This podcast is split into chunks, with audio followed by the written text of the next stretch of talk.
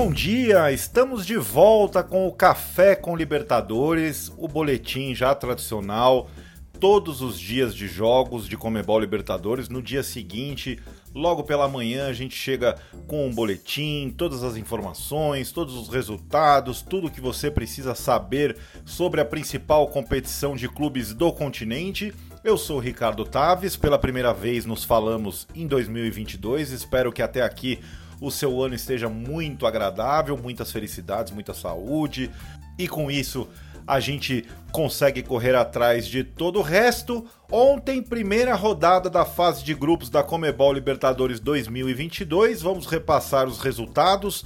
Na Argentina, o Colón venceu o Penharol por 2 a 1. Caracas e Atlético Paranaense empataram em 0 a 0 na Venezuela. No clássico paraguaio, Olímpia e Cerro Portenho 0 a 0 jogando no Defensores del Chaco em Assunción. O Always Ready venceu. Always Ready, hein? Falando em inglês, o sempre pronto venceu o Corinthians por 2 a 0 jogando na Bolívia, na altitude de La Paz. O Deportivo Cali venceu o Boca Juniors jogando na Colômbia por 2 a 0. 2 a 0 também que se repetiu em Esporte Cristal e Flamengo jogando em Lima, no Peru. E o Flamengo que teve o jogo cancelado, né, suspenso e depois é, acabou sendo realizado por conta da suspensão do toque de recolher em Lima, né, com, é, protestos, enfim, o, o país passando por uma situação delicada, mas no final conseguiu jogar. O Flamengo ganhou com gols do Bruno Henrique e do Mateuzinho. A gente fala daqui a pouquinho um pouco mais sobre o rubro-negro carioca. Jogos de hoje, 19 horas, o América Mineiro estreia na fase de grupos, recebendo o Independente del Valle em Belo Horizonte. O Red Bull Bragantino, também em casa em Bragança Paulista, recebe o Nacional do Uruguai, também 19 horas. Também às 19 horas tem Tajeres e Universidade Católica na Argentina. Já às 21 horas, o Tolima recebe o Galo Mineiro, o Atlético Mineiro, lá na Colômbia. O Deportivo Tátira, na Venezuela, recebe o atual bicampeão da Comebol Libertadores, o Palmeiras. O River Plate vai até Lima enfrentar o Alianza Lima 21 horas e a rodada fecha às 11 da noite. O Independiente Petroleiro recebe na Bolívia o Emelec do Equador, o Emelec de Guayaquil, Guayaquil onde será realizada a final da Comebol Libertadores 2022. Na quinta-feira, a gente fala amanhã também, né, mas fecharam a rodada Fortaleza e Colo-Colo, Estudiantes e Vélez Sarsfield e The Strongest e Libertar.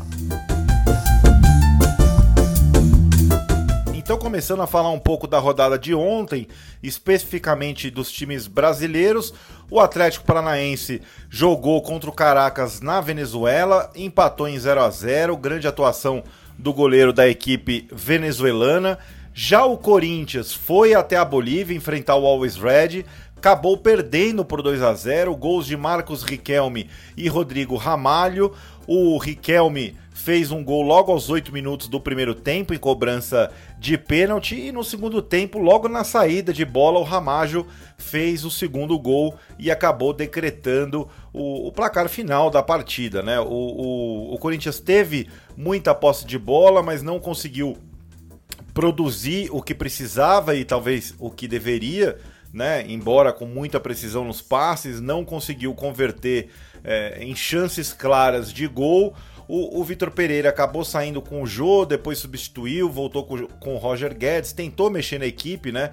Acabou não, não, não surtindo muito efeito. O Corinthians, que na semana que vem vai tentar a reabilitação jogando na sua casa, né? Jogando no seu estádio contra o Deportivo Cali, que venceu o Boca Juniors jogando na Colômbia. Né? O grupo, neste momento, tem a liderança é, é, dividida entre Deportivo Cali e Always Ready, os dois com três pontos e dois gols de saldo, ambos venceram por 2 a 0 e Boca Juniors e Corinthians, que na semana que vem jogarão em casa, precisam vencer os vencedores para se reabilitarem. Imagine só este grupo na semana que vem, se Boca e Corinthians confirmam vitórias como mandantes, ficarão todos empatados com três pontos E na terceira rodada, nada mais, nada menos que Corinthians e Boca Juniors vão se enfrentar em São Paulo. Olha só o que pode acontecer nesse grupo E da Comebol Libertadores, ou grupo E, dependendo de onde você mora no Brasil.